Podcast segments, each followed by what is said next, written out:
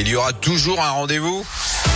Allez, sans plus tarder, il fait son retour dès maintenant pour votre rubrique que vous retrouvez tous les jours à 11h50. La Terre, la Pierre et vous. Il s'agit de Philippe Lapierre, bien sûr. Philippe, alors aujourd'hui, on va revenir quand même sur ce fameux risque de blackout hein, cet hiver. Oui, Yannick, euh, puisque GRDF le confirme à nouveau ce matin dans le journal Les Échos, il pourrait y avoir des réductions, voire même des coupures de gaz l'hiver prochain.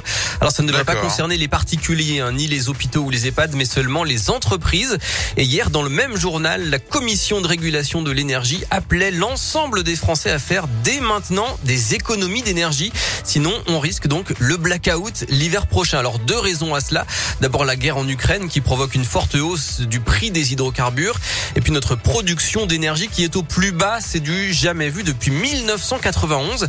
Plusieurs réacteurs nucléaires sont à l'arrêt à cause de la corrosion. Alors, si rien n'est fait, il y aura des difficultés d'approvisionnement. Il y a urgence dès maintenant à économiser du gaz et de l'électricité, dit la Commission de régulation de l'énergie. Tout le monde doit faire des efforts, les industriels, le tertiaire, les bâtiments publics, mais aussi chacun d'entre nous, que ce soit en baissant le chauffage, la clim ou les lumières.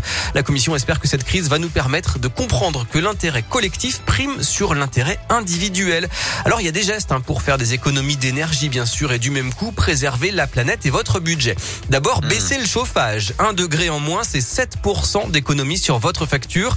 La température recommandée, c'est 19 dans les pièces de vie et 17 dans les chambres.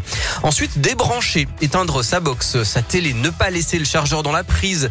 Il y a en permanence 15 à 50 appareils en veille dans chaque foyer d'après l'agence de la transition écologique. C'est 10% de la facture.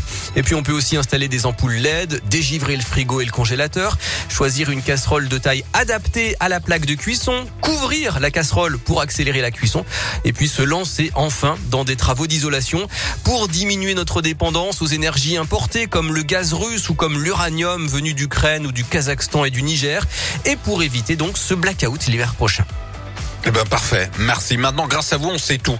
Euh, merci beaucoup. Euh, on vous retrouve demain 11h50. Vous serez de retour. Avec plaisir, ouais, ça marche. sinon, on vous retrouve dès maintenant en podcast hein, sur radioscope.com, ça on le sait. Dans un instant, le retour du tu connais la chanson. Hein, euh, ça arrive vraiment après vos tubes préférés, Kungs, Clap Your Hands, par exemple. Je l'ai calé, je le démarre